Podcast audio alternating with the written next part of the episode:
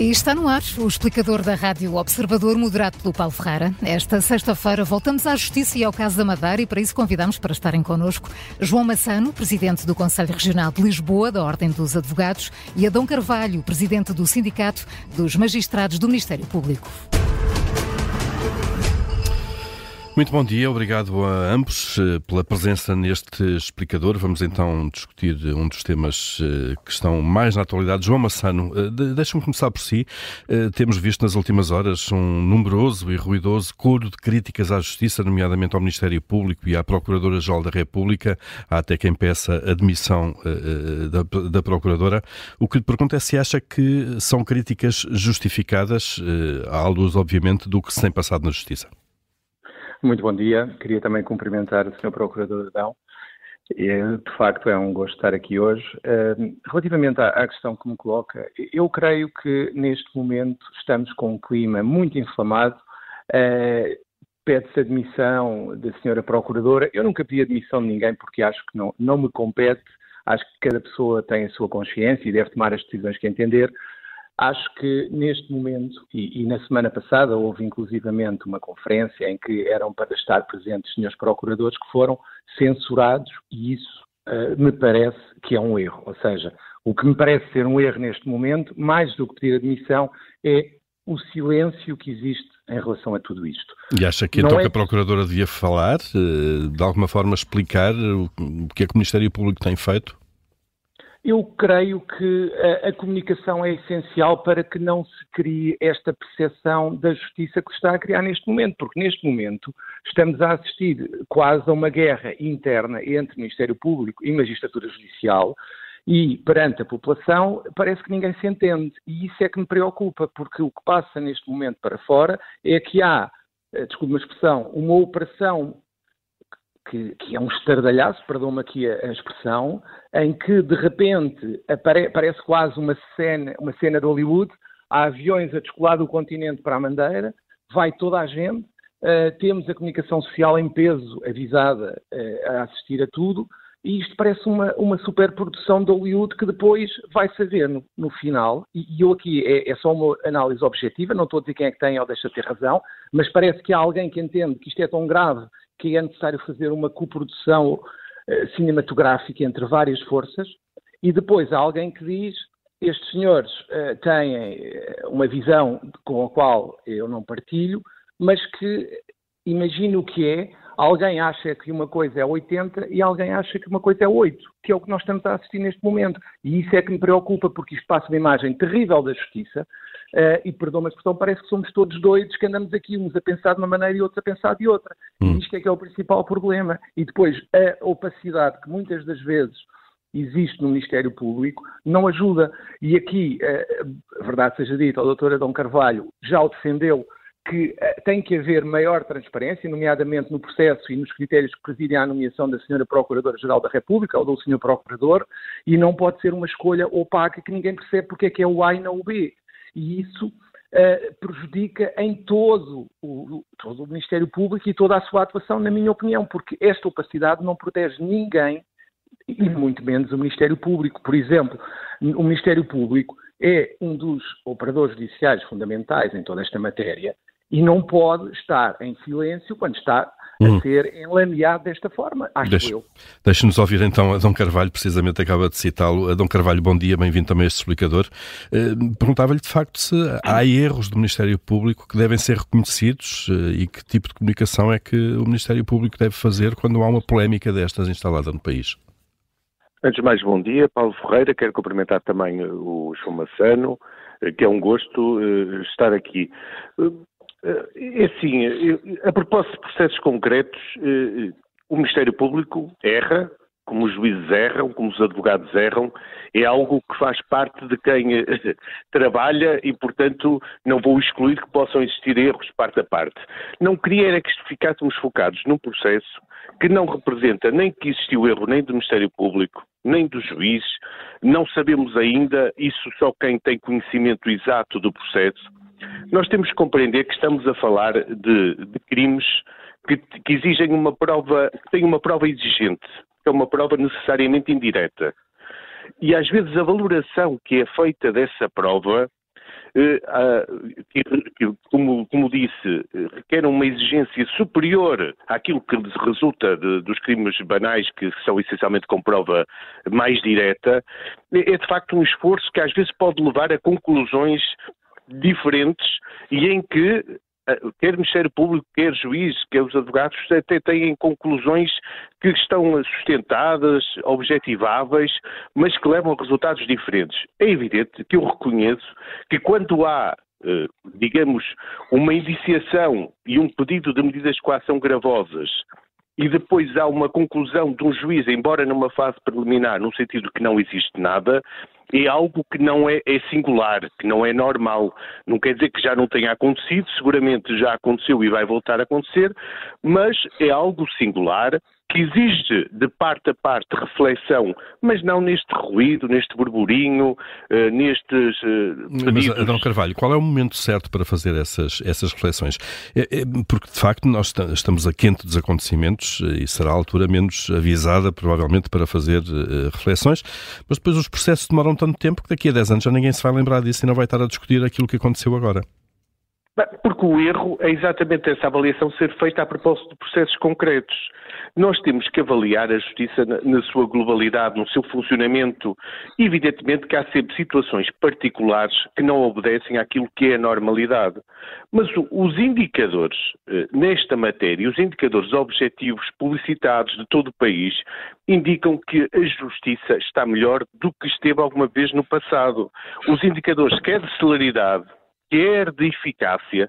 E nós estamos a falar que estamos a defrontar hoje fenómenos criminais de enorme complexidade, que necessariamente já é reconhecido por todos, inclu, inclusive por quem tem funções governativas, que o, que nem o Ministério Público, nem os tribunais foram dotados dos meios necessários e adequados para sequer aquilo que são as necessidades básicas, quanto mais hum. para combater fenómenos criminais mais complexos. Isto não é queixa habitual, porque já está absolutamente reconhecido, e quanto a esse fator, que é claramente determinante, eh, ninguém fala, ninguém se preocupa só se preocupam quando a justiça bate à porta e então aí é, é, que se cria um ruído e é um ruído perigoso, porque quando se fala em pedir a exoneração da Procuradora-Geral da República é algo gravíssimo.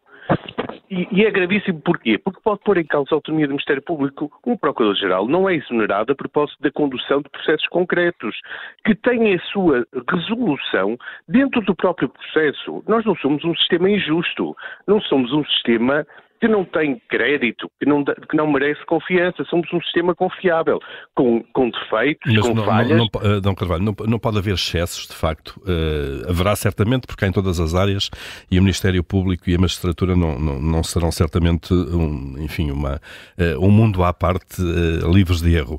de qualquer maneira, o que eu pergunto é, a Justiça, o Ministério Público, concretamente, não devia explicar melhor ao país, não é prestar contas políticas a partidos políticos ou entidades políticas, mas ao país o que faz e por que faz uh, de uma forma genérica, mesmo sem entrar em processos concretos? Indiscutivelmente, e eu, enquanto representante do sindicato, tenho por várias vezes dito isso mesmo. É importante que haja uma melhor comunicação, não para andar a discutir na praça pública, nem com os defensores dos arguídos, com os advogados, eh, eh, as provas de um determinado processo, e se há um, não há, porque não é isso que compete nem à Procuradoria-Geral da República, nem ao Ministério Público andar a discutir na praça pública. Mas sim dar, explicar melhor os passos de um processo, porque é que, porque é que aconteceu determinada uh, operação, porque é que foi feita, o, os meios envolvidos. É importante que haja esta comunicação, porque nós vivemos numa sociedade de informação e é importante, e os cidadãos merecem, no fundo, ser devidamente informados e, e ser esclarecidos, até para que não vivam hum. apenas do ruído. Claro que, se a Procuradora-Geral da República vier explicar, isso não vai acabar totalmente com ruído. Vai existir e há pessoas a quem interessa mesmo esse ruído. Nós não nos podemos esquecer que nós, confiantes numa democracia, que as coisas não podem virar. Nós temos, estamos a falar que nos países da Europa onde isto já acontece, como a Hungria ou a Polónia, os fundamentos foram os mesmos. Hum. É de que o Poder Judicial ou o Ministério Público estavam a invadir aquilo que é a esfera do poder político, estavam a interferir isso levou a reformas que todos nós hoje conhecemos, que implicaram uma restrição daquilo que é a independência do sistema judicial. Eh, no caso português, Adão Carvalho, não se pode considerar isso mesmo? Temos evidências, foi por intervenção do Poder Judicial que caiu o Governo da República e agora o Governo da Madeira.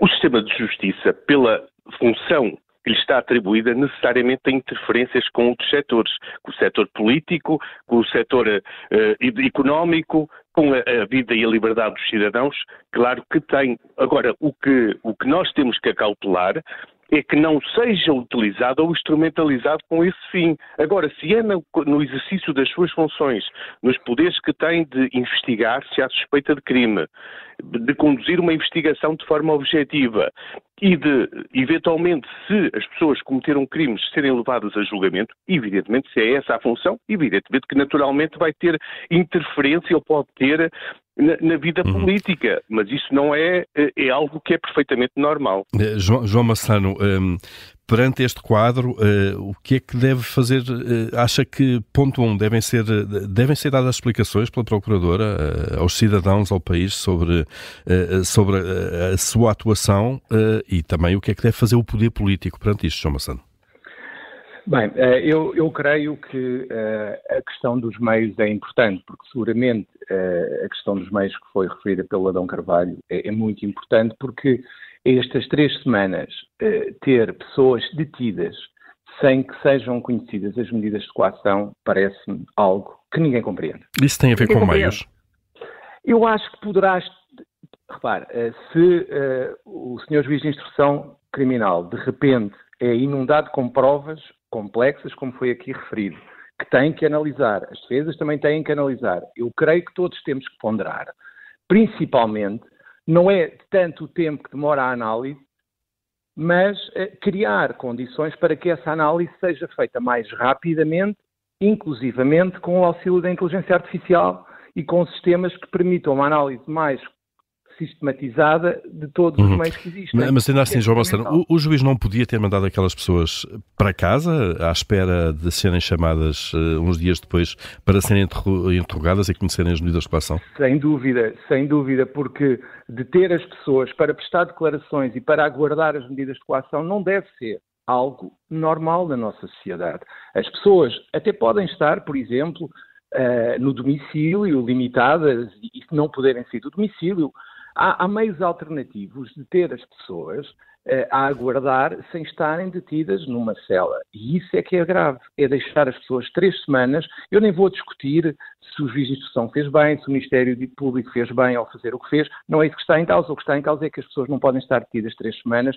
a hum. aguardar uh, conhecer mas, as medidas de coação. Uh, mas, João Massano, será inconsequente. Ninguém vai ser responsabilizado por isso. É assim, em bom rigor, há formas de tentar responsabilizar, inclusivamente através do, do Tribunal Europeu. Uh, agora, eu creio que, e provavelmente nesta fase, os arguídos ainda não o irão fazer, mas eu gostava que uh, houvesse uma maior responsabilização das pessoas pela situação em si. Ou seja, creio que nós temos que começar a ter responsáveis por ter pessoas detidas três semanas, perceber porque é que isto aconteceu e criar os mecanismos legais para que isto não volte a acontecer a ninguém porque o normal é as pessoas serem convocadas para ir prestar declarações sem estarem detidas. Uhum. Isto é que tem que ser o normal. E só deve haver atenção em situações específicas, como, por exemplo, em que haja o risco de fuga de alguém, e aí sim, se a pessoa se vai embora, naturalmente tem que ser detida para prestar declarações e tem que estar a aguardar claro. detida. Agora, se não, há esses, se não há esses indícios, como era o caso, nós não podemos ter pessoas sistematicamente a ser enxovalhadas na praça pública durante três semanas, todos os dias, no hum. noticiário. Uh, quase a chegar ao fim deste explicador, deixe-me focar, Adão Carvalho, focar neste ponto concreto. 21 dias detidas, três pessoas, uh, muito para lá daquilo que a lei diz. Não há responsáveis por isto? É assim, o Ministério Público necessariamente apresenta em 48 horas, não tem outro prazo. Quanto à questão do prazo ser para além do que a lei, eh, não é isso que entende o Tribunal Constitucional eh, que, que entende. Agora, evidentemente que a detenção é uma excepcionalidade. E é sobre esse prisma que tem que ser avaliada a fase até ser proferida a decisão quanto às medidas de coação. Nós já tivemos processos com muito mais arguídos, se calhar mais complexos e em que o tempo não foi tão longo. Evidentemente que isto tem que ser pensado no sentido de que é manifestamente inaceitável ou inadequado, irrazoável eh, que eh, alguém esteja tanto tempo até conhecer a sua situação, porque é uma situação precária. E, portanto, mas há a lei processual, na minha perspectiva, tem mecanismos, designadamente, como já aconteceu nos processos e recentemente, o juiz se entende que, de facto, é quem dirige esta fase, se entende que não há razões para manter as pessoas detidas, tem a obrigação de as colocar em liberdade, a hum. aguardar o desfecho dos interrogatórios. Eu acho que mais do que alterações legislativas é uma questão de bom senso e razoabilidade. Que não, que não, não terá existido neste caso. Eu não quero comentar sobre a situação porque não a conheço e seria leviano da minha parte, mas de qualquer das formas penso que o tempo em abstrato me parece excessivo, uhum. até em comparação com outros processos que todos nós conhecemos, com mais pessoas detidas e que se compactaram num tempo razoável. Porque, evidentemente, se nós pensamos em 48 horas é impensável até num crime comum, porque se a polícia detém alguém em flagrante delito por um assalto, o tempo que leva ao Ministério Público preparar os factos e chegar ao juiz de instrução e se, se, a defesa pretender analisar a prova e ainda falar sobre os factos, íamos, ia, o que íamos ter é que pessoas iam ser libertadas porque não era possível em 48 horas realizar e decidir sobre as medidas de coação. Agora, tem que existir razoabilidade e, portanto, esse tempo nunca poderá ser tão longo porque a detenção é sempre excepcional e é este princípio que deve conduzir qualquer decisão nesta matéria. Mas, Dom Carvalho, e mesmo para fechar muito rapidamente, eh, neste caso concreto, eh, estes três cidadãos que ficaram 21 dias detidos, eh, a culpa disto vai morrer solteira? Há mecanismos que os próprios podem exercer se de facto, ou seja, não foi também por responsabilidade deles esse tempo, e nós temos que aceitar que, que às vezes se confunde um interrogatório com um julgamento que não é, e, portanto, poderá também ter existido, eu não, não sei se foi, mas poderá ter existido uma aceitação também por parte dos próprios deste tempo para assegurarem uma melhor defesa, para estarem mais bem preparados para, para falar. Eu não sei, de hum. qualquer das formas, quem dirige esta fase é um juiz e, portanto, mesmo com esta pressão, eventualmente, eh, da defesa, deve encontrar aqui um equilíbrio para que não haja, de facto, eh, situações de privação da liberdade precária eh, tão alongadas. Muito bem. Dom Carvalho, João Massano, obrigado a ambos por terem estado. Permite-me só Mesmo 30 segundos, é mesmo, já estamos para lá de prazo. Diga, diga. É mesmo só para acabar. Eu só queria chamar a atenção para algo que me parece muito preocupante, que é o seguinte a justiça é sempre um soundbite relacionado com corrupção, mais nada. Porque nós vamos a ver os programas dos partidos, quais são as reformas que prevêem. É, é que, o, a questão é, nós só nos lembramos da justiça quando há uma situação destas. De resto, ninguém quer saber dos tribunais, das condições, ninguém se preocupa verdadeiramente em fazer uma reforma da justiça. E esse é que é o grande problema, na minha opinião, que depois dá a situações como esta e outras. Fica essa Esse nota é então. Em plena campanha eleitoral, seguramente nas próximas semanas, acredito, na, na campanha o tema vai ser muito discutido. Uh, João Massano, Adão Carvalho, obrigado a ambos por terem estado neste explicador. Bom dia obrigado. e bom fim de semana. Obrigado. Muito obrigado.